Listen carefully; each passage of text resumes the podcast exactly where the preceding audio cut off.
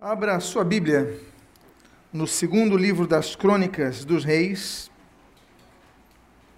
Segundo livro das Crônicas, capítulo de número 26.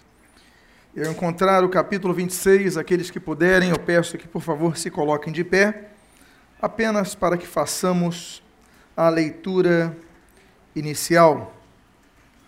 Hábito este que é o primeiro, a primeira menção litúrgica do Novo Testamento, é quando em Lucas, capítulo 4, a Bíblia diz que Jesus, chegando na sinagoga, ele foi ler as Escrituras e diz a Bíblia, colocando-se de pé para ler as Escrituras.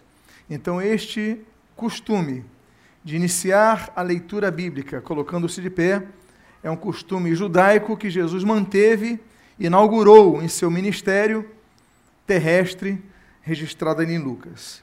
Eu gostaria de ler, para iniciar, apenas um texto, um texto que se encontra no versículo de número 10. E o texto assim registra: Também edificou torres no deserto e cavou muitas cisternas, porque tinha ali muito gado. Oremos. Pai amado, Deus bendito, lemos a tua santa e preciosa palavra e pedimos, Deus, fala conosco nesta noite. E o que nós pedimos, nós o fazemos agradecidos em nome de Jesus. Amém e amém. Os irmãos podem tomar seus assentos. Estamos falando de um rei chamado Uzias. E o nosso propósito nesta noite é observarmos elementos da vida deste rei, elementos estes os quais nós devamos aplicar em nossas vidas. Quero lembrar que nós temos professores, os diáconos devem sempre estar atentos, temos professores preparados para cuidar das crianças, mais adequado o ambiente para as crianças ali na escola dominical, nas salas aqui de trás. Peço aos diáconos, por favor, auxiliem os pais nesse sentido. Eu gostaria de ler então o versículo primeiro, quando registra o autor sagrado, e o versículo 3, o seguinte: Todo o povo de Judá tomou a Uzias, que era de 16 anos, e o constituiu rei em lugar de Amazias, seu pai. Versículo 3. Uzias tinha 16 anos quando começou a reinar, e 52 anos reinou em Jerusalém era o nome de sua mãe Jecolias de Jerusalém. Esse homem, de repente, ele tem um desafio. Ele está na sua adolescência. Ele não tem experiência nenhuma de governo. Ele não tem experiência nenhuma de administração. Ele não tem experiência nem de administrar uma própria família. Ele tem 16 anos. É um adolescente, está entrando na juventude. E da noite para o dia o seu pai morre. E Israel pega então Uzias e o levanta como rei. A vida não é composta daquilo que nós projetamos. A vida não é composta daquilo que nós expectamos, daquilo para o qual nós nos preparamos. Por quê? Porque a vida é uma sequência de eventos que muitas vezes nos pegam desprevenidos. Você tem um projeto de vida, vem uma enfermidade, muda tudo.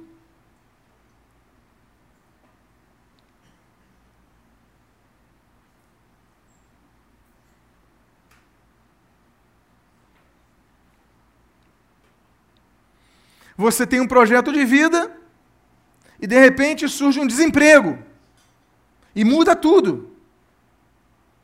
Acontece um acidente e muda tudo. Então toda a vida das pessoas, elas não são consequências de um projeto. Quem dera fosse assim, mas são consequências de fatos extemporâneos que surgem em nossas vidas. Eu creio que Amazias desejava ter mais tempo de vida e assim preparar o seu filho para o reinado, mas o pai morre. O garoto tem 16 anos. E diz a Bíblia que ainda assim ele reina por 52 anos. A primeira coisa que nós devemos aprender em relação à nossa vida com o reinado de Uzias é que, ainda que situações nos peguem desprevenidos, sejamos surpreendidos por situações de nossas vidas, Deus continua no controle de nossas vidas. Não devemos temer. Há pessoas que se desesperam. Amados irmãos, ninguém nasce e cresce desejando se suicidar, mas pessoas se suicidam. Por que, que elas se suicidam? Porque perdem a esperança. Elas perdem a expectativa de algo bom na vida, elas ficam desesperadas, elas ficam. E elas então acabam morrendo, definindo a, a, a, o cessar da vida. Muitas pessoas elas esquecem que existe um Deus. E elas ficam então desesperadas, elas de, definem terminar a sua vida. Muitas pessoas vão para as drogas por causa disso. Porque querem viver um mundo fantasioso, não querem enfrentar a realidade. Mas a primeira coisa que nós vemos com o reinado de Uzias, que eu quero destacar com os irmãos, é que Uzias, ele vai reinar com 16 anos, não tem preparo, mas vai reinar por 52 anos. É um homem, então, que é pego de surpresa, mas Deus vai sustentando, Deus vai conduzindo, Deus vai abençoando e ele vai aprendendo esse caminho. Nós devemos, então, aprender a lidar com as circunstâncias da vida que nos surpreendem. Nós devemos aprender a nos adequar, adequar à vida. Não podemos desistir, não podemos desanimar, não podemos simplesmente, ah, ficamos desorientados, vem um desemprego, vem uma enfermidade, vem um acontecimento, eu estou desesperado. Não, confia no Senhor, busca o Senhor, porque você vai conseguir chegar até o final da sua vida. Mas o texto continua dizendo sobre o exemplo desse homem. A Bíblia diz nesse versículo 4, o qual você pode ler, o seguinte: Ele fez o que era reto perante o Senhor, segundo tudo o que fizera Amazias, seu pai. Nós aprendemos que o reino de Uzias foi um reino que iniciou muito bem. Porque Uzias foi um homem, que diz o texto que você está lendo, ele fez o que era reto perante o Senhor. Ele não desviou nem para a direita nem para a esquerda, ele fez o que era reto, ele fez o que era constante, ele fez o que era certo diante do Senhor. Era um homem então que buscava o Senhor. Era um homem que adorava o Senhor, fez o que era reto, era um homem que trabalhou um governo justo. Tinha 16 anos tinha pouca experiência, mas fez o que era reto, procurou trabalhar com justiça, procurou trabalhar com equidade. E aí ele vai fazendo as coisas da maneira correta. Mas eu, eu destaco o exemplo do pai Amazias. Fez o que era reto perante o Senhor, segundo tudo que fizera Amazias, seu pai, ele tinha uma referência. É importante buscarmos referência, porque nós sempre vamos ter referências. Ainda que você diga que você não tem referência nenhuma, muito do que você é é graças aos exemplos que você modelou em sua vida. Pode ser, por exemplo, a figura paterna, a figura materna durante uma boa fase da vida. Pode ser um amigo, uma amiga da sua adolescência. Pode ser uma estrela da música. Pode ser o gesto de um jogador de futebol. A gente vai imitando as pessoas. Aí uma, uma época que um, um, líder musical, por exemplo, começa a usar um tipo de roupa, todo mundo vai começar a usar aquele tipo de roupa, você está sendo influenciado. Aí eles pintam o cabelo agora de azul, é um líder, um, é um referencial de adolescentes, pinta o cabelo de azul, todo mundo começa a pintar o cabelo de azul. E aí o jogador de futebol faz um gol, então ele começa a engatinhar. Aí os jogadores de futebol, as crianças fazem um gol, começam a engatinhar. Nós imitamos as pessoas. Nós somos assim nós convivemos com pessoas e nós então absorvemos muito das muitas das características dessas pessoas. Nós somos assim. O apóstolo Paulo, ele ensina, quando ele escreve, ele fala isso daí algumas vezes, mas no capítulo 11, 11 capítulo, da primeira carta aos Coríntios, versículo 1, ele fala assim: olha, sede meus imitadores, assim como eu sou de Cristo. Ele chama para a responsabilidade de um referencial. Olha, sejam meus imitadores, assim como eu sou de Cristo. Ele chama, ele chama-se como referencial e coloca como referencial principal a Jesus Cristo. Nós devemos, a Bíblia fala, imitar os da fé. Nós devemos procurar imitar as pessoas que têm uma conduta correta.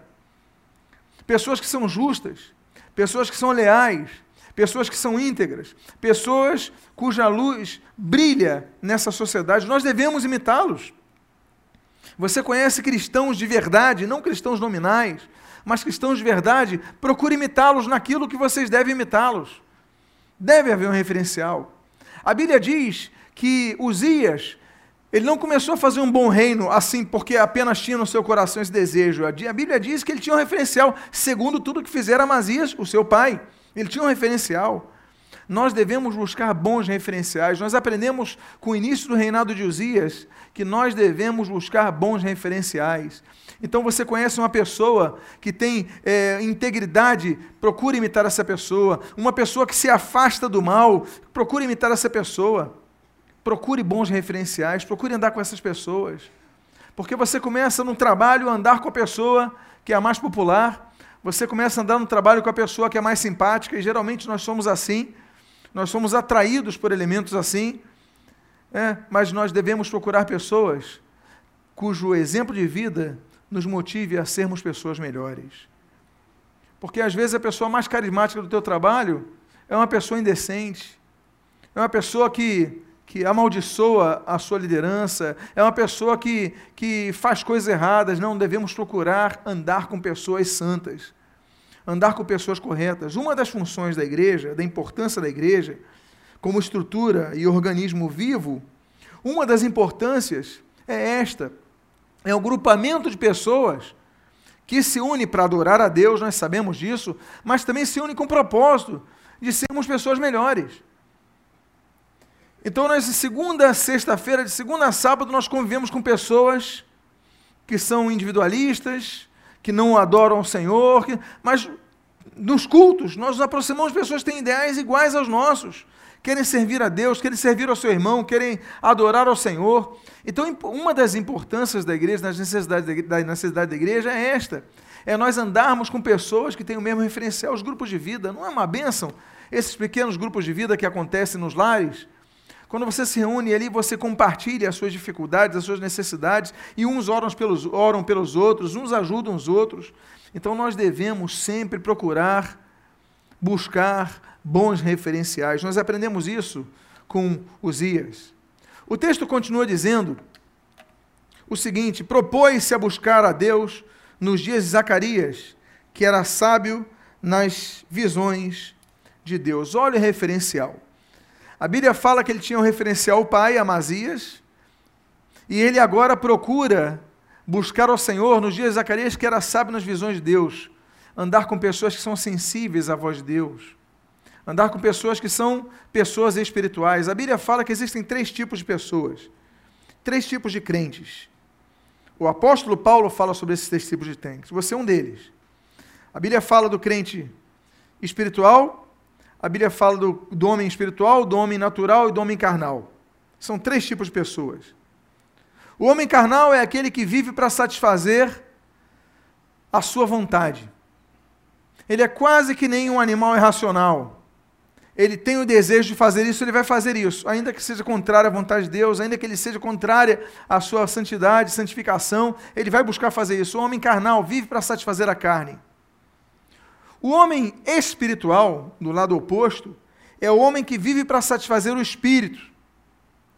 Ele luta para buscar a Deus na intimidade, ele luta para buscar a Deus na oração, na leitura da palavra, uma vida santa, luta para ser uma pessoa conduzida pelo Espírito, a tal ponto que ele consegue discernir alma e espírito. Ele tem uma sensibilidade que ele sabe quando é a vontade dele, mas quando é a vontade de Deus, porque ele está amalgamado do Espírito, ele está pleno do espírito. E existe o terceiro tipo de homem, que é o homem natural. O homem natural, ele muitas vezes ele, ele se aparta da carne, ele se aparta das coisas que são erradas, mas ele não procura se aprofundar nas visões de Deus, nas coisas de Deus, nas coisas espirituais. Ele simplesmente está naquele naquela área, bom, eu estou bem, eu estou tranquilo, não cedo a carne, não faço isso, não faço aquilo, não, não me vicio, não estou em. Agora, também não procura se aperfeiçoar nas coisas mais profundas de Deus. São três tipos de pessoas. Nós vemos que Uzias, ele tinha vantagem de andar nos caminhos do Senhor, na vida reta diante do Senhor, mas esse texto diz que ele propôs-se a buscar a Deus. Ele queria algo mais.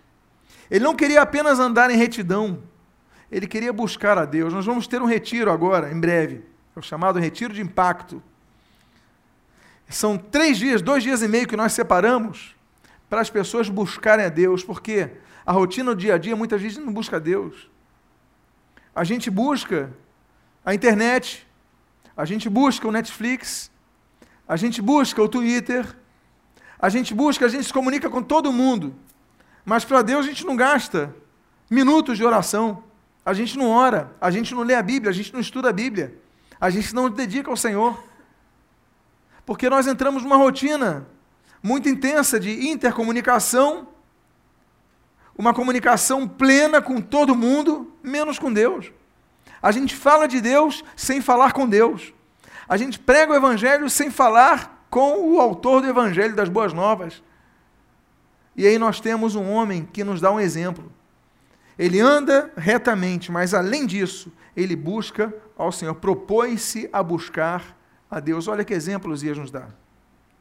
Ele nos dá um exemplo que vida cristã é mais do que o culto. Vida cristã é mais do que o domingo à noite, a quarta-feira à noite, domingo de manhã, os eventos que nós tenhamos. Vida cristã é mais, porque propõe-se a buscar a Deus não é apenas no culto. Há pessoas que só buscam a Deus nos cultos. Há pessoas que só oram quando estão na igreja. Há pessoas que só exercem sua fé quando estão na igreja. Isso não é cristianismo, isso é religião. Isso é uma postura religiosa, isso é religiosidade. Religiosidade é um mal, mata, porque engana, porque cria hipócritas, porque gera máscaras. Mas esse homem não, ele propôs-se a buscar a Deus, ele quer mais do que uma religião, ele quer mais do que um culto. Nós devemos ser cristãos não apenas domingo à noite, nesse endereço da Conde de Bonfim 604. Nós devemos ser cristãos na segunda, na terça, na quarta, em qualquer lugar que nós estejamos, buscando ao Senhor, pedindo: Deus dirige a minha vida, Deus me livra do mal, Deus me abençoa nessa entrevista, Deus me abençoa no meu trabalho de hoje, Deus me dirige. Que nós possamos ser pessoas que a todo tempo estejam orando, aplicando aquele texto: orai sem cessar, orai continuamente porque senão nós viramos religiosos. Esse homem, então, esse texto nos fala tanto, porque ele propôs-se a buscar o Senhor nos dias de Zacarias, que era sábio nas visões de Deus. A Bíblia coloca mais um referencial, mas a Bíblia coloca a postura dele. Ele não apenas quer imitar os passos que ele herdou do seu pai, mas ele quer ir além, ele quer buscar a Deus. Nós devemos buscar a Deus. Devemos ter um encontro com Deus. Porque você pode ficar 50, 60, 70, 80, 90 anos dentro de uma igreja e nunca ter um encontro com Deus.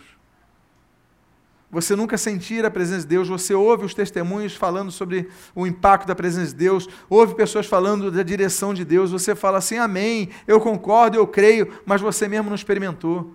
Esse homem se propõe a buscar ao Senhor. Nós aprendemos com ele também sobre esse texto do versículo 7 Nesse texto do versículo 7, nós lemos o seguinte: Deus o ajudou contra os filisteus e contra os arábios que habitavam em Gur, Baal e contra os meunitas. Eu coloquei entre parênteses a tradução desses termos e o significado desses termos. O texto diz então assim, com essas observações: Deus o ajudou contra os filisteus. Filisteus são povos do mar eram homens, inicialmente, eram homens que se lançavam ao mar. O mar tem a representação, uma das dos simbolismos do mar é o mundo.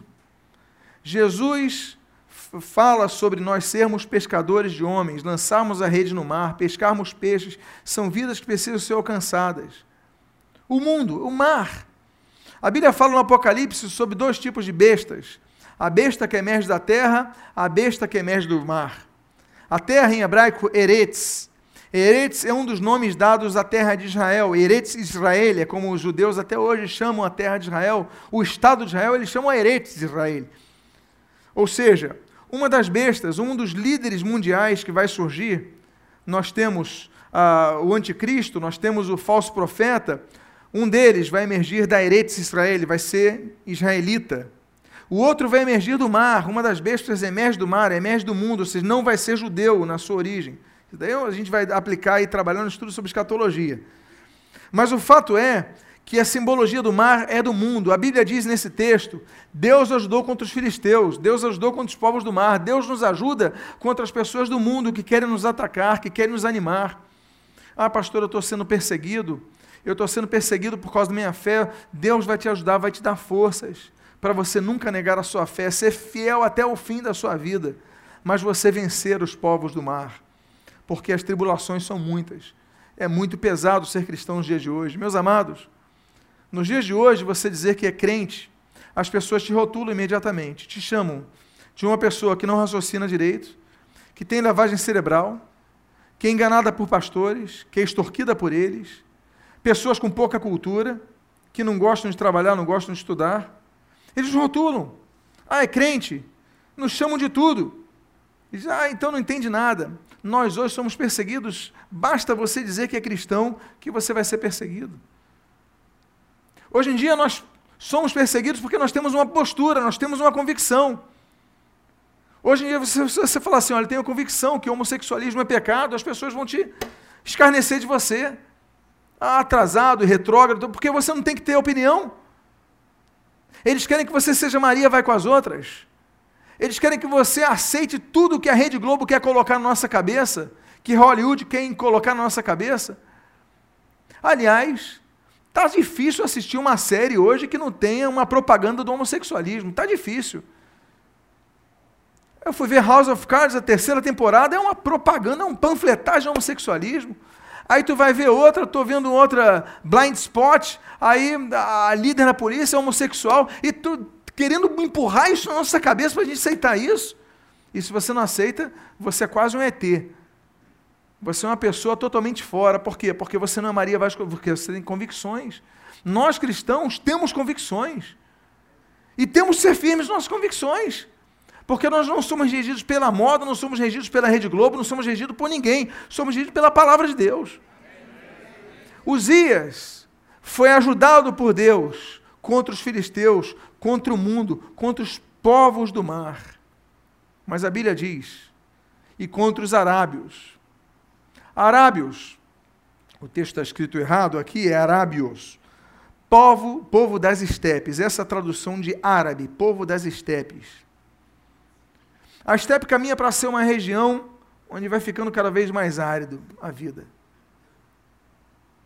Você está caminhando para o deserto. Você está saindo de uma terra onde há tudo, a fartura, a abundância, a riqueza, a, culturas é, agropecuárias, a gado, você está indo para as estepes. Você começa a ver que a grama já não está verde, já está amarela você está sentindo que o calor está pesado. Deus ajuda contra os povos do mar, mas Deus ajuda contra os povos das estepes. Deus nos ajuda quando estamos caminhando por uma fase difícil de nossas vidas. Uma fase difícil. Estamos caminhando quase no deserto, muitas vezes estamos no deserto. Eu volto a dizer: enfrentamos uma enfermidade, enfrentamos um desemprego, os amigos abandonam, as pessoas abandonam, as pessoas te traem. E você vai ficando cada vez mais desanimado. Cada vez mais, olha, cada vez é maior o número de cristãos que apresentam um quadro depressivo. Cada vez é maior o número de pessoas que deixam de buscar a Deus por causa da pressão dos problemas. Mas Uzias nos mostra que Deus ajudou contra os filisteus mas Deus ajudou contra os arábios, Deus ajudou contra os povos das estepes. Deus nos ajuda ainda quando estamos numa fase de sequidão. Deus não nos abandona. Deus não te deixará sozinho. Ainda que você esteja passando uma fase difícil, Deus te ajudará. Diga à pessoa que está do seu lado: não desanime. Deus te ajudará.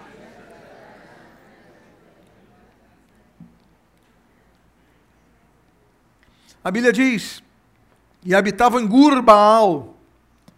Gurbaal, a tradução é lar de Baal. E habitavam no meio de um povo idólatra. A moda é ser ecumênico. A moda é você dizer sim para todo mundo. É você aceitar aquele argumento que é um dos argumentos mais antibíblicos, frontais contra a Bíblia, que é que todos os caminhos levam a Deus. Jesus ele falou claramente, João capítulo 14, versículo 6, eu sou o caminho, a verdade e a vida, ninguém vem ao Pai senão por mim. Não há outro caminho, só Jesus é o caminho para a salvação. Não há outro caminho. Mas muitos, eles não, todos os caminhos, o que vale a intenção, o que vale é o coração, você relativiza o que é absoluto. Volto a dizer, você não tem conhecimento bíblico, você erra. Jesus falou em Mateus 22, 29, errais não conhecendo as Escrituras nem o poder de Deus. Nós devemos conhecer as Escrituras para não errarmos. Guarda a tua palavra no meu coração, diz o salmista, para não pecar contra ti. Nós devemos conhecer a Bíblia. Os que nos criticam são analfabíblicos, não conhecem a Bíblia. Nós devemos ler a Bíblia, nós devemos estudar a Bíblia, nós devemos orientar pela Bíblia, para não errar contra o Senhor. Eles habitavam em Gurbaal, no meio de Gurbaal, mas ainda assim Deus ajudou Uzias. Você pode habitar no meio de um local onde as pessoas sejam idólatras, sejam feiticeiras. Ah, no meu, meu, no meu trabalho todo mundo lá é idólatra. Tem santo para isso, santo para aquilo, santo. Dor de cabeça pede para um, dor de olho pede para outro, santo pede para outro. Você não, eu só peço para. Deus em nome de Jesus. É o que a Bíblia ensina. Ainda que você esteja no meio de idólatras, Deus vai te dar forças para você vencer.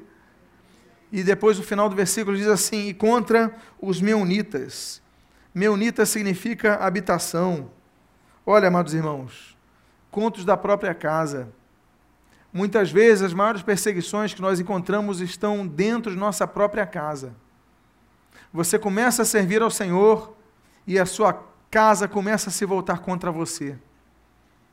Você diz que se converte, aí seus pais quase têm um, quase entram de luto. Entrou para a igreja agora. Você, às vezes, a família que devia ser a instituição, o grupamento social, o núcleo social mais feliz pela sua vida na igreja, pela sua conversão, muitas vezes são os que mais perseguem. Aí você se converte, seu marido vai lá perseguindo, aí vai ironizando, aí vai depreciando, a sua esposa, seus filhos, seus pais, olha, fazendo de tudo. E não existe pressão pior do que a da própria casa. Não existe. Talvez seja o caso de alguns aqui. Talvez você esteja ouvindo essa mensagem pelo aplicativo, pelo site, pelo YouTube. Você pode estar assistindo aqui, você está falando assim, é o meu caso eu estou sendo atacado diariamente na minha casa. É chacota, é desprezo, é tudo. Mas eu quero dizer para você que ainda assim, assim como fez com Uzias, Deus te ajudará contra os meunitas. Deus te ajudará contra os que estão na sua casa, para você permanecer fiel. O Senhor Jesus iniciou seu ministério, nem os irmãos de Jesus acreditavam nele. Nem os irmãos de Jesus. Eu até comentei, não sei se foi domingo passado, retrasado, é uma bobagem que eu li do Frei Beto no jornal o Globo. Ele falou uma, uma, uma, uma, um absurdo tão grande em relação à Bíblia, que ele falou uma Bíblia, de José, ele estava falando sobre José, marido de Maria, pai de Jesus, José, a gente só sabe poucas coisas na Bíblia. Uma delas que ele era viúvo. Ele falou, a gente sabe segundo a Bíblia, mas onde na Bíblia diz que José era viúvo? Aí fala porque ele tinha filhos do primeiro casamento. Onde a Bíblia diz isso? Isso daí é o que? Dogma católico romano. Por quê? Para defenderem um dogma da perpétua, virgindade de Maria. Os católicos romanos dizem, por dogma, que Maria, ela sempre foi virgem. Mas a Bíblia diz sobre os irmãos de Jesus. Então eles criaram dois argumentos, que são primos de Jesus, mas o termo adelphos em grego fala de irmãos. E o segundo, não, é que eram filhos do primeiro casamento de José. Onde está isso na Bíblia? Eu estou aguardando sentado até agora que alguém mostre um texto que fale sobre isso era o irmão Jesus, porque Maria teve outros filhos. Ela era virgem, não temos dúvida disso, até Jesus nascer. Mas depois foi uma família comum, teve filhos, teve irmãos. A Bíblia fala sobre os irmãos Jesus, mas os irmãos Jesus, a Bíblia diz que não seguiram durante o ministério de Jesus. Vieram a seguir depois, como Tiago, por exemplo. vai seguir Tiago, que apresenta o irmão de Jesus, vai, ser, vai seguir Jesus depois, não segue durante o seu ministério. Nem os de Jesus acreditam em Jesus.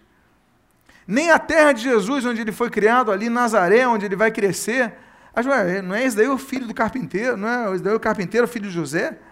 As pessoas não acreditam em Jesus. Jesus fala: olha, o profeta não é reconhecido, não é honrado na sua própria terra. Mas ainda assim que você esteja passando por essa situação, Deus te ajudará. Deus te ajudará a você permanecer e perseverar em sua fé. Amém, queridos? Agora nós aprendemos sobre Uzias, sobre as bases espirituais de Uzias. Mas nós não falamos sobre a visão de Uzias. Porque a visão de Uzias é uma visão empreendedora. A visão de Uzias é uma visão de águia. A visão de Uzias é uma visão excelente. A Bíblia diz, por exemplo, no versículo número 2, o seguinte: Ele edificou a Elate e a restituiu a Judá, depois que o rei descansou com seus pais. Elate tinha sido tomada. Mas assim que ele assume, diz assim, restituiu a Judá, depois que o rei descansou seus pais, ele tinha 16 anos. 16 anos. Eu fico imaginando que se ele vivesse naquela época, nos dias atuais, ele estava mais preocupado com Xbox e com Steam do que com governar. É muita coisa. É adolescente, faz parte da vida. Agora, ele não, ele já com 16 anos, ele fala o seguinte: espera aí, os inimigos tomaram Elate. Eu vou restituir Elate e ajudar. E diz a Bíblia que assim que seu pai descansa, ou seja, ele tem 16, digamos 17 anos, no início do seu reinado, novo, ele já manda tropas, recupera uma cidade. Porque ele entende o seguinte, e nós devemos aprender com Zias isso, que há coisas que não são tomadas, mas que nós não podemos aceitar. Nós temos que lutar por algo melhor. Tem pessoas que só perdem, só se lamentam, mas nunca se levantam para reconstruir algo mais. Não, eu tinha uma situação melhor e agora estou. Por que, que você não se levanta e tenta de novo levantar? Vamos lá, vamos, vamos respirar de novo, levantar. Como diz aquela canção popular: levanta, sacode a poeira e dá volta por. Vocês estão por dentro dessas músicas, hein? Vigia, hein? Mas é verdade. Porque muitas vezes a gente só fica lamentando a vida inteira, só fica lamentando, só fica lamentando. Não, vamos lutar. O dia passa. A noite chega, você tem um bom repouso, vamos lá no dia seguinte. Não, pastor, eu tentei lutar por um emprego, recebi um não na entrevista, recebi um não na segunda, e não sei o que e tal. Mas amanhã é um novo dia, amanhã vamos lá, vamos lá, faz a tua barba, põe um bom perfume, vai para a entrevista, e amanhã vão te chamar para algo. Você só não pode desanimar, desistir, porque tomaram algo que era seu. Não desanime, não desiste, lute pelo melhor. Não seja uma pessoa acomodada ou satisfeita com as derrotas, não. É hora de se erguer, levantar. Algo novo tem para. Deus tem algo novo para você. Diga para a pessoa que está ao seu lado: Deus tem algo bom e novo para você. Ele edifica Elate, a restitui, ajudar. Olha, Elate não vai ficar abandonada, não. Elate não vai ficar é, destruída, não. Eu vou levantar essa cidade, vou restituir, vai ser uma nova cidade. Esse homem com 16, 17 anos ele já tem postura que muito antiga, muito, muita pessoa mais antiga não tem, com mais idade não tem. É um exemplo para nós, mas não só isso. Diz a Bíblia o seguinte, no versículo número 6: Saiu e guerreou contra os filisteus, e quebrou o muro, o muro de Gate, e o de Jabné, e o de Asdod, e edificou cidades no território de Asdod, e entre os. Entre os que homem é esse? Edificou cidades entre os filisteus. Uma das grandes questões, quem já foi militar aqui vai entender, que numa guerra, uma das maiores metas de um exército não é apenas vencer uma batalha e tomar um local. É qual?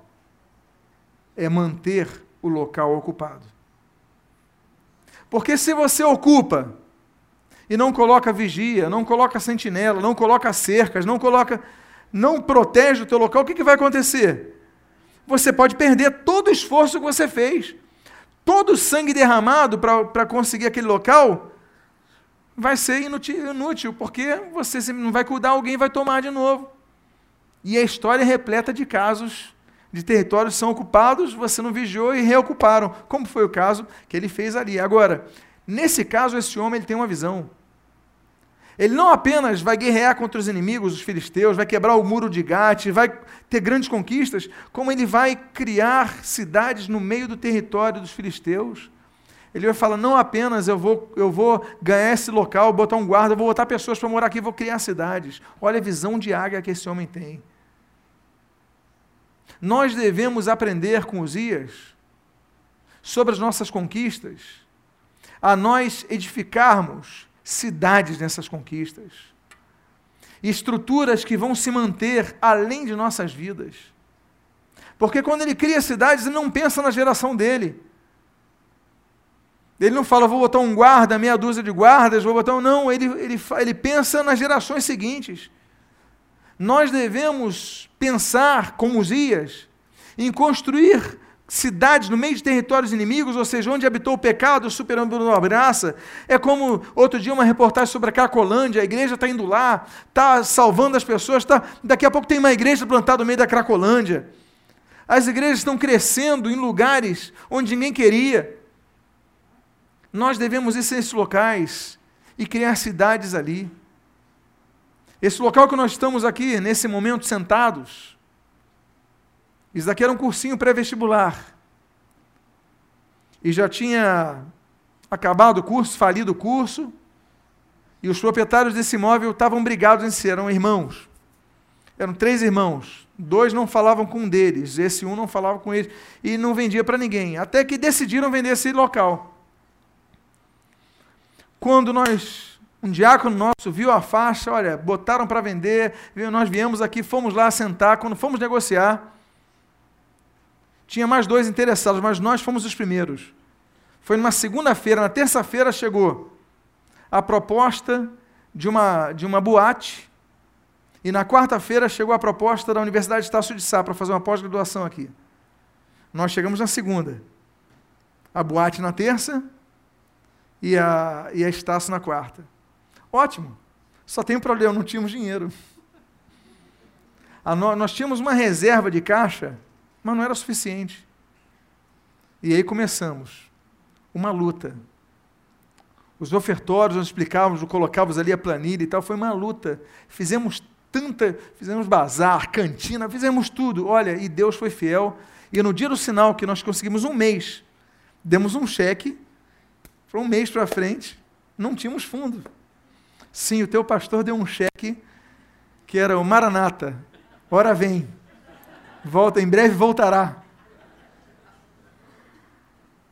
Agora nós tínhamos que lutar para colocar fundos para o sinal, porque ainda tinha as parcelas. E aí Deus honrou nossa fé. Dois dias antes caiu, dois dias antes de cair o cheque, a data do cheque, nós conseguimos o valor. Dois dias antes. Era um domingo. O cheque ia ser na terça-feira. No culto de domingo, nós fizemos ali, conseguimos. Eu falei, falta tanto. Nem lembro os números com exatidão, mas conseguimos, demos o sinal. Depois, bom, compramos o imóvel, está aqui até Jesus voltar para a igreja. Mas podia ter sido uma boate. Há locais onde igrejas estão que podiam ser muitas coisas.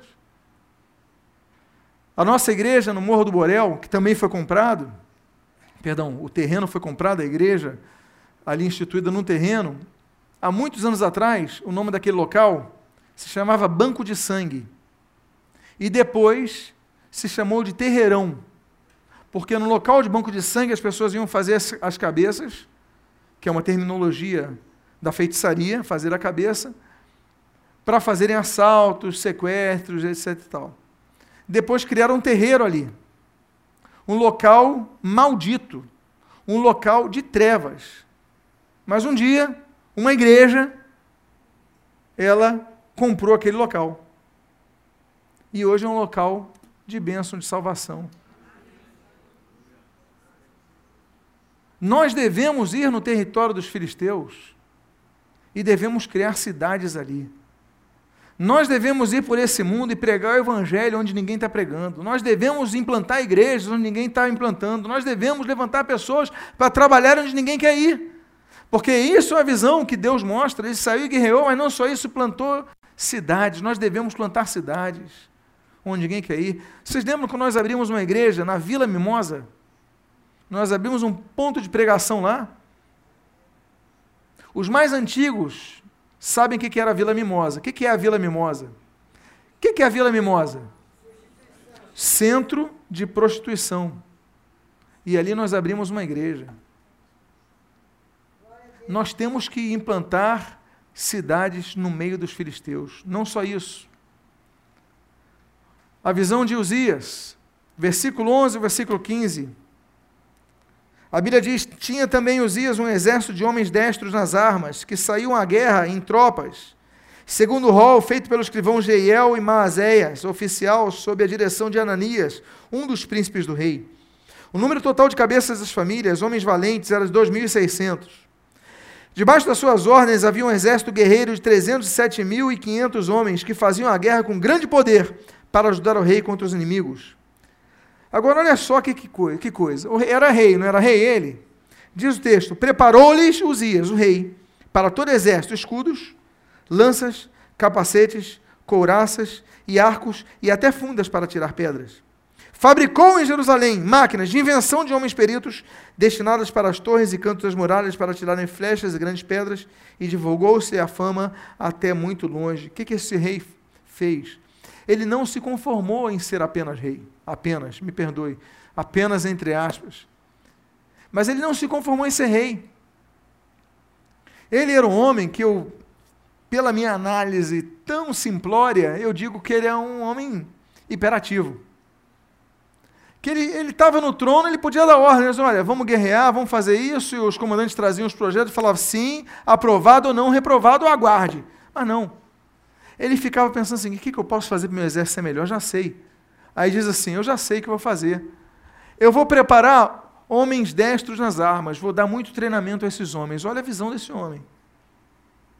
Aí, além de preparar bem os homens, dando conhecimento, e essa função da liderança, dar conhecimento ao povo, é uma das grandes funções, mas ele também dizia o seguinte: olha, preparou os dias para todo exército, escudos, lanças, capacetes, coraças arcos, fundo e até tirar a pele, fabricou em Jerusalém é, invenção de homens peritos. Ele andava com pessoas inteligentes. Olha, o que, que nós podemos criar? Vamos inventar algo novo, vamos criar uma arma nova. Eu fico imaginando Leonardo da Vinci um pouco nisso. É um homem que não se conforma com o seu tempo, com a sua época, ele quer criar coisas novas. Ele não se conforma com o título que tem. Há pessoas que se conformam com o título que tem. Ah, hoje eu sou pastor e você para de produzir. Ah, hoje eu sou diácono, você para. Ah, hoje eu sou integrante de louvor, ah, eu sou membro da igreja, você para. Não, não podemos parar, temos que ser como os dias. Devemos procurar sempre estar buscando algo novo. Aí hoje eu recebi de um irmão da igreja, não, pastor, nós podemos botar internet melhor na igreja, tendo ótimo, vamos fazer isso. Nós devemos sempre procurar melhorar as coisas, procurar alternativas novas. Não, eu, aqui vamos fazer agora, em vez de botar é, o live stream, vamos botar YouTube, porque dá para gravar a imagem boa, a gente investe um pouquinho mais e tal. Vamos fazer isso. As pessoas com ideias, as pessoas são imperativas no sentido positivo do reino, são pessoas como os Ias, elas querem o melhor, querem, não querem parar, não podemos nos conformar nós devemos buscar mais. Não se conforme com a vida espiritual que você tem. Busque mais ao Senhor, busque produzir mais, busque se envolver mais na obra, se envolver mais na igreja, trabalhar mais na seara do Senhor Jesus. Senão você vai virar um religioso. Você vai no culto, balança a tua cabeça, dá amém e vai embora e continua a sua rotina diária. Não, você tem que fazer algo mais, se envolva mais na obra de Deus. A gente aprende com os dias isso. E a Bíblia diz o seguinte: Também edificou Uzias torres em Jerusalém, à porta da esquina, à porta do vale e à porta do ângulo, e as o quê? Fortificou. Onde que ele preparou isso? Em que cidade? Em que cidade ele preparou essas torres? Jerusalém, a capital do reino. Jerusalém ele prepara torres, ele prepara novas portas, ele não se conforma, ele quer algo maior, Meus amados irmãos, ele edifica torres em Jerusalém, mas ele também, diz a Bíblia, e esse é o tema que dá o título à nossa pregação, também edificou torres onde? No deserto, que homem maluco. Eu acho que esse Uzias era meio lelé da cuca, como diria a gíria antiga. Edificar torres no deserto. No deserto não tem ninguém. Peraí, está certo o texto bíblico? Também edificou torres no deserto, opa, e cavou muitas cisternas. Olha a visão desse homem.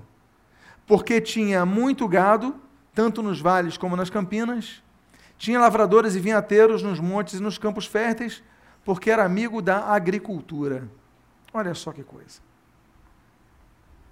Ele tem ali cerca de Jerusalém, e nós estivemos agora em Jerusalém esse mês, e nós vimos ali.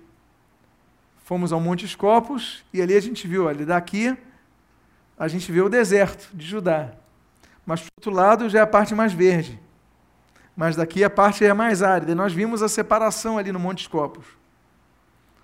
Nós podemos nos conformar apenas com a parte verde, porque é mais fácil, porque é mais cômodo, porque é menos trabalhoso. Mas diz a Bíblia que ele estava tendo tanto gado, era bom administrador, era amigo da agricultura, que ele fala o seguinte: bom, não cabe mais aqui. Eu posso dar um jeito. Agora, eu também posso fazer o seguinte: eu posso ir para as regiões desérticas. E ele primeiro constrói torres para tendo as torres, ele constrói cisternas. Por quê? Porque se ele constrói as cisternas primeiro, os inimigos veem que ele consegue obter água e o que, que eles fazem? Ocupa o terreno. Então o que, que ele faz? Olha a inteligência de Uzias.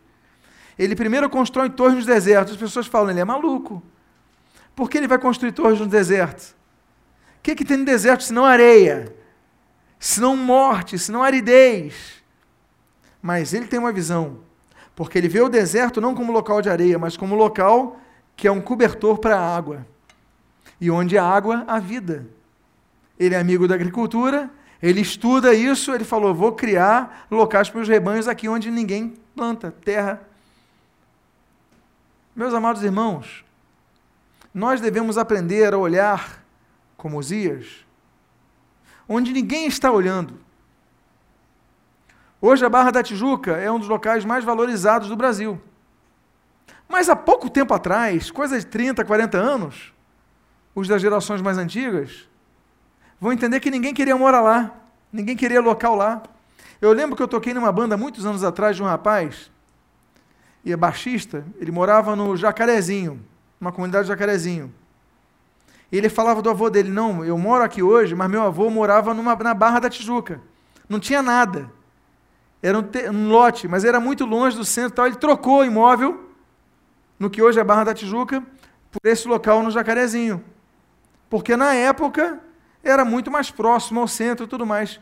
Se ele tivesse segurado um pouquinho. Aí vai um coreano, compra o terreno, vai outro, compra o terreno, começa a lotear. Pronto. Por quê? O que, que eles fizeram? Eles olharam oportunidade onde ninguém via a oportunidade. A crise está aí. Mas enquanto alguns choram, outros estão aproveitando e estão vendendo lenço de papel. E estão enriquecendo com a crise. Esse homem olhava o deserto como oportunidade. Uma vez fizeram, já falei, uma enquete no Bradesco, com todos os gerentes, era um irmão nosso que era gerente do Bradesco, ele foi lá em São Paulo para um treinamento para gerente de agência. E num dos eventos ali, chamaram um psicólogo, foi fazer um teste, e ele distribuiu um cartão e nesse cartão havia muitos, é, era como se fosse uma foto tirando muitos caules com, com espinhos. Você via uma sequência de caules de, de flores assim com espinhos. E na parte de trás estava assim: o que, que você está vendo nessa foto? Aí todo mundo botava espinhos. Aí alguns colocavam assim: dificuldades. Outros colocavam arranhões. Você só vê espinho na foto. Outros colocavam assim: muita dor, choro. Até que depois do intervalo fizeram um coffee break, chamaram ali o pessoal de volta e falou: vou ler alguns. Aí leu esses primeiros. Aí ele falou: agora eu vou ler outros aqui, presta atenção. Quem é fulano de tal? Eu, tá bom, vou ler a tua aqui. Olha, olha o que ele escreveu. O que, que você está vendo nessa foto? Ele, está, ele botou assim, aquele gerente botou assim. Eu estou vendo um belíssimo jardim de flores, de rosas. Estou até conseguindo sentir o cheiro dessas rosas. Porque há pessoas que só conseguem enxergar a parte de baixo, não conseguem enxergar o que está além disso. Uzias, ele não enxerga apenas o deserto, ele enxerga água no deserto e ele enxerga um campo para ser habitado, e aí as cidades nascem, graças a pessoas assim. Nós devemos aprender que nem sempre o problema é um ponto final, às vezes o problema é um ponto e vírgula.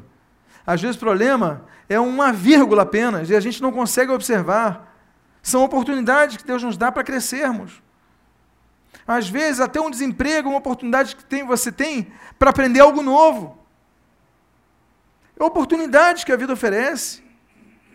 Tem pessoas que não se aperfeiçoam em nada e depois que vem uma situação, eu vou me aperfeiçoar, vou fazer um curso, vou me aperfeiçoar, e a pessoa ganha anos de vida em meses. Por quê? Porque ela começou a aprender a enxergar onde ninguém enxergava. Nós temos que ter essa visão. Por quê? Porque nós temos Deus. A Bíblia diz duas coisas nesse versículo, no versículo 6, na segunda parte do capítulo 15. Uma muito boa e uma muito ruim.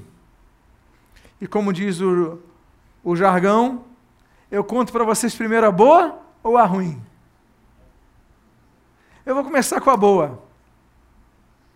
Eu vou começar com a boa, que é o que diz o início do texto.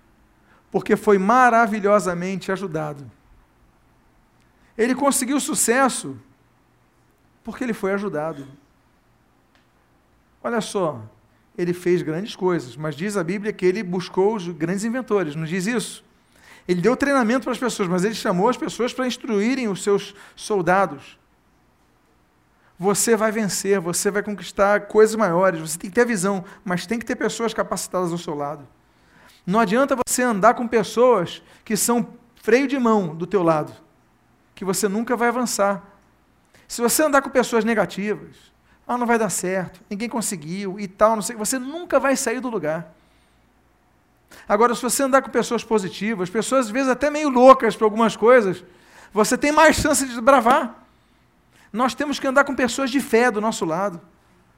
Pessoas que têm visão, que sejam ousados. Eu gosto de andar com pessoas ousadas do meu lado.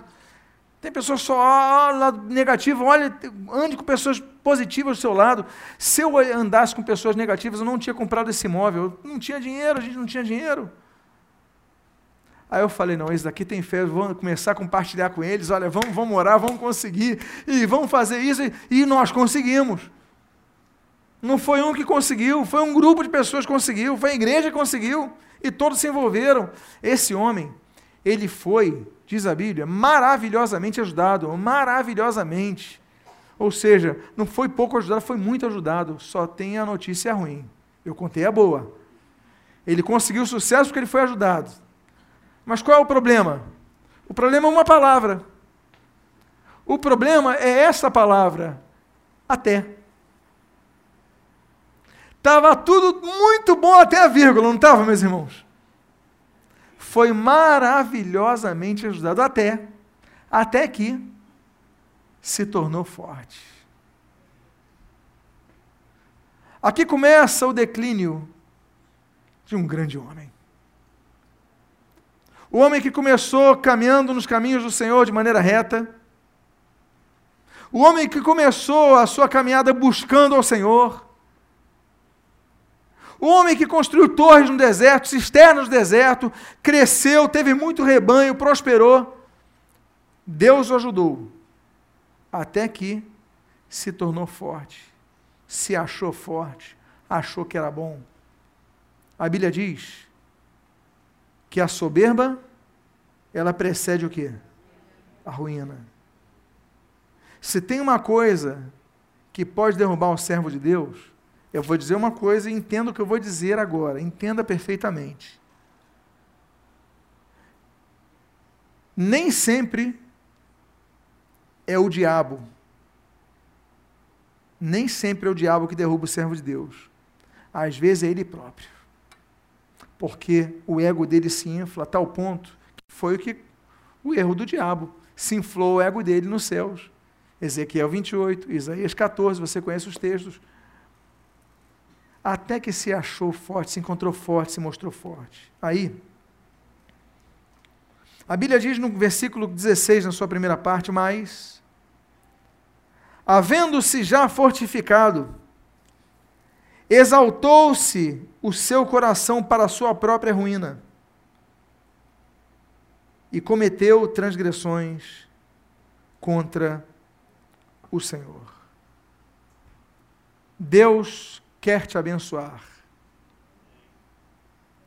Mas você nunca se esqueça que tudo que você conquistar em sua vida, você conquistou, claro, seus méritos também, sua inteligência, sua visão, sua ousadia, sua boa negociação, sua economia, tudo bem, mas não se esqueça que o Senhor te ajudou no seu sucesso. Porque quando exalta o coração do homem, a soberba precede a ruína, Deus então tá bom, continua sozinho daí. Agora não ajudo mais.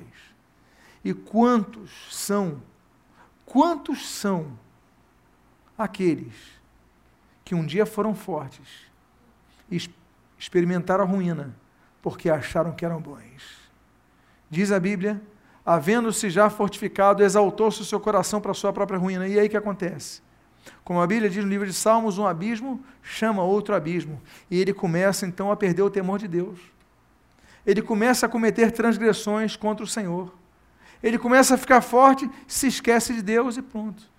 Quantos, quando se tornam fortes, deixam de ir na igreja?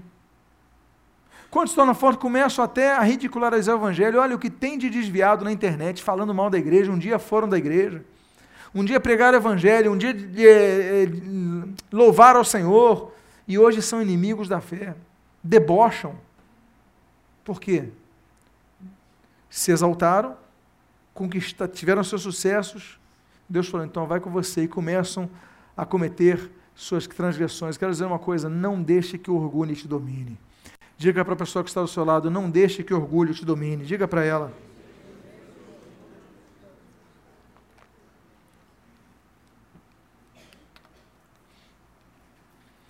E como um abismo chama outro abismo, a situação piora. Se a situação já estava ruim, ela ficou pior. Porque a Bíblia diz no versículo 16, a continuação dele, e cometeu transgressões contra o Senhor, seu Deus, porque entrou no, eh, entrou no templo do Senhor. Entrou no templo do Senhor para o quê? Queimar incenso no altar de incenso. Não tinha mais limite.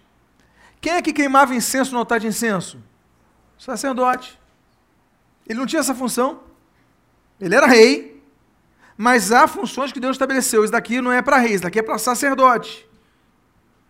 Sua função tem, você pode criar, criar arma, criar coral, o que, o que quiser, mas a função sacerdotal não é sua. Ele chega a um ponto tão grande. Espera aí. Eu crio armas, desenvolvo agricultura, crio torres no deserto, crio cidades no meio dos inimigos, eu sou bom demais. Por que, que eu não posso apenas acender um, uma fogueira no templo? Por que, que eu não posso fazer? Os sacerdotes dizem, não, peraí, sacerdote, eu mesmo vou fazer. Eu fico imaginando a revolta que aconteceu naquele momento, não, mas eu sou rei.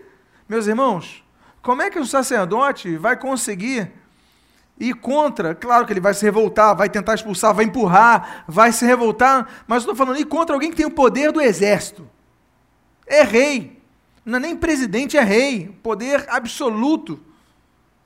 Ele fala: Eu vou queimar incenso no altar do Senhor. Olha só, a Bíblia diz que ele cometeu transgressões ao Senhor porque entrou, ou seja, qual era a transgressão dele?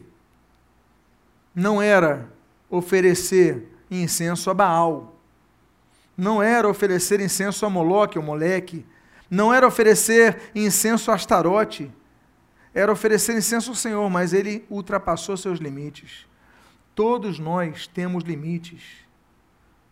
O orgulho, o problema do orgulho é que nos faz cegar e não entender os nossos limites. Tem coisas que não é da minha alçada, são, não, perdão, não são da minha alçada.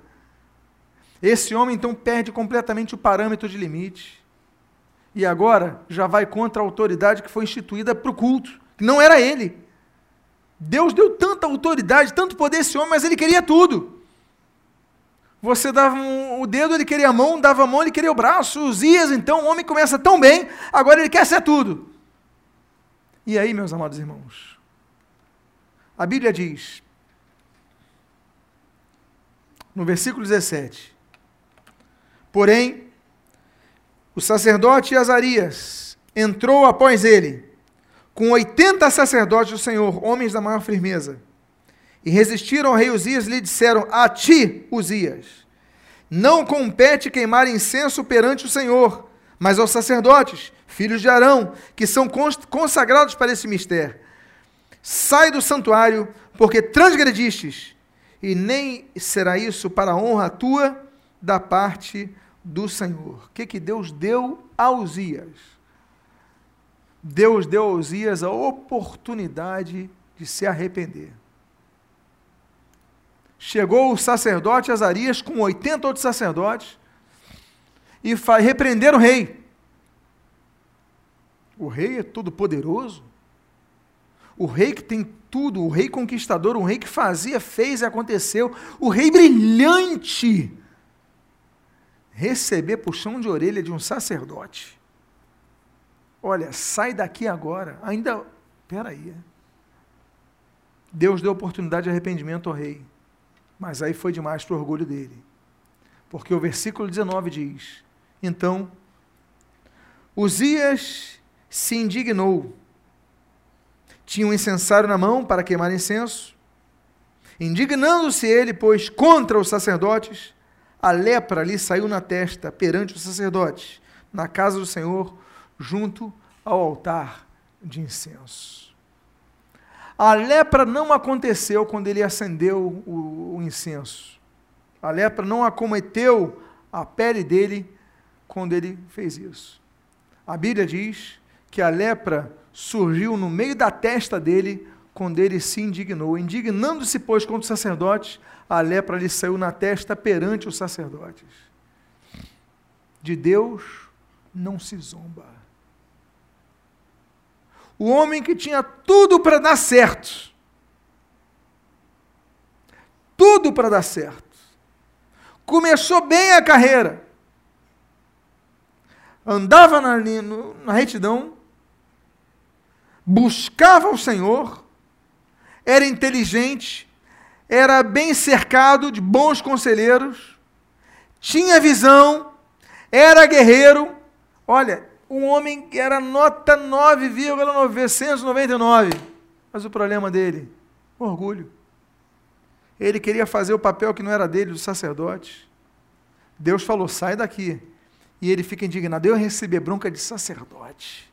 Eu, o rei Uzias. Eu que já fiz isso, conquistei isso, fiz, fiz e aconteci.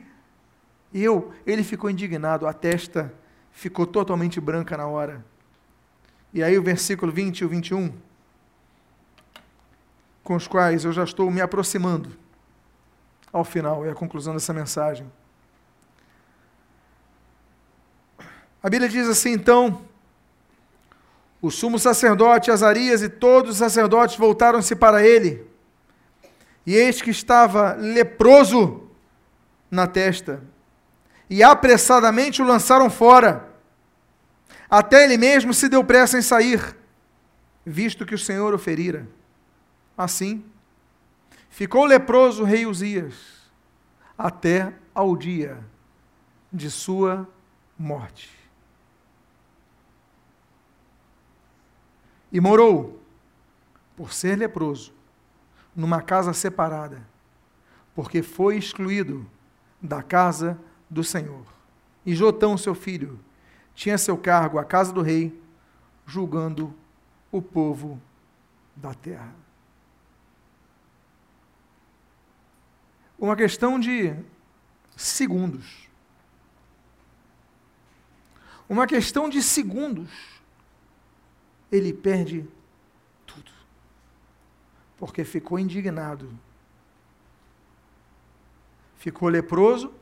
Azarias, o sacerdote, expulsou ele do templo ele até apressadamente saiu. E como as leis da lepra eram claras, o leproso não podia morar na cidade com outras pessoas. Tinha que morar separado. E morou excluído da casa do Senhor. Eu quero dizer para vocês o seguinte: Deus exclui pessoas úteis. Deus exclui da sua casa pessoas competentes. Deus exclui da sua casa pessoas geniais. Deus exclui da sua casa pessoas frutíferas. Vai dizer que esse homem não era frutífero. Por quê? Porque Deus exclui da sua casa pessoas soberbas. A Bíblia diz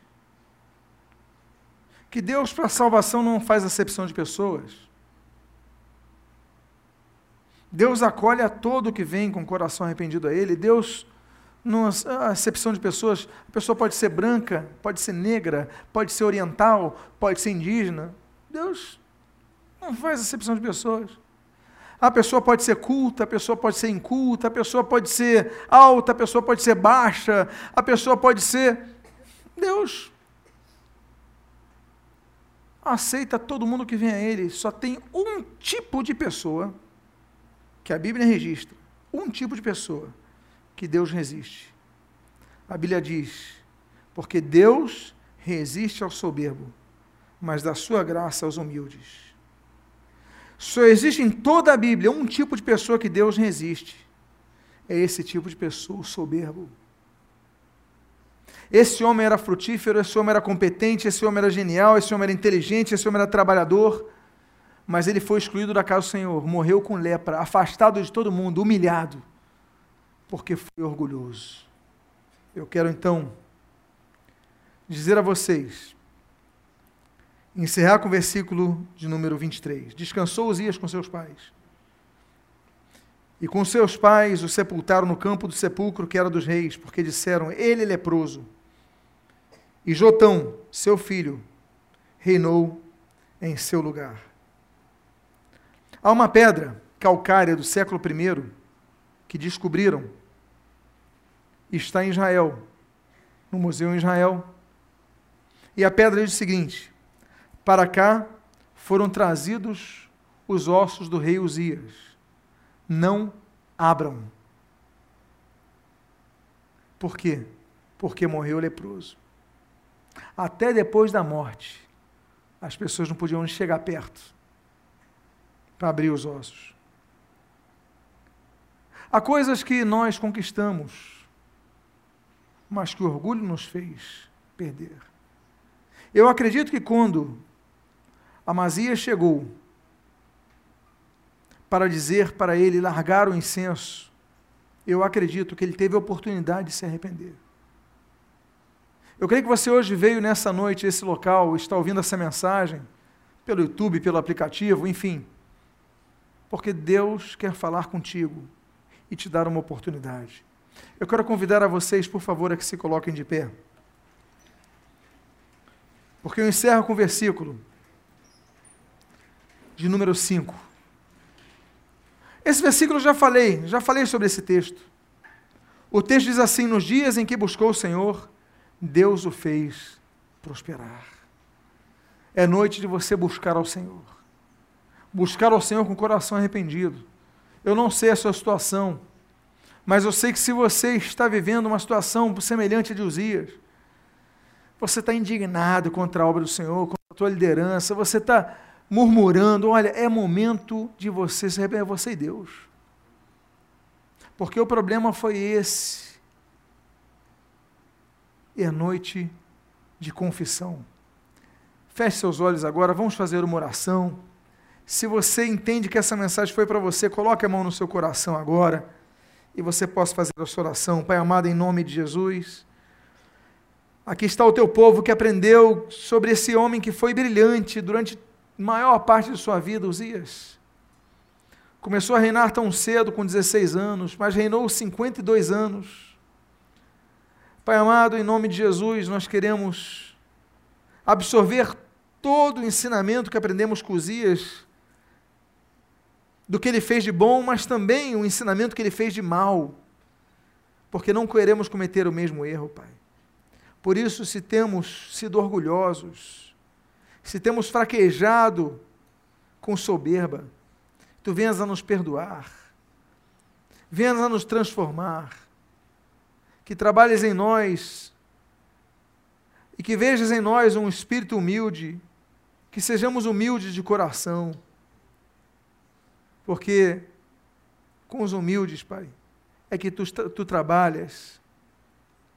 Pai amado, dá graças aos humildes, dá graça aos humildes. Muito obrigado, Pai, por tua palavra. Que sejamos filhos teus, servos teus, que trabalhem em todo tempo, que frutifiquem em todo tempo, que cresçamos, que prosperemos, sim, mas que em todo tempo vemos a dar glórias ao Senhor. Como preconizava João Calvino, que em tudo que nós possamos ser juízes na terra, mas que nós possamos em tudo, em todos os nossos atos, dar glórias a Deus. Como diz a Confissão de Westminster, do século XVII, que nós possamos, por nossos atos, sempre dar glórias a Deus. Nunca nos esqueçamos disso. Nunca sejamos pegos pelo nosso próprio orgulho que foi o que fez Satanás cair. Que nós pedimos as tuas bênçãos sobre nós, o teu perdão sobre nós, nós fazemos com o coração agradecido em nome de Jesus. Amém. E amém. Que Deus abençoe sua vida rica e abundantemente.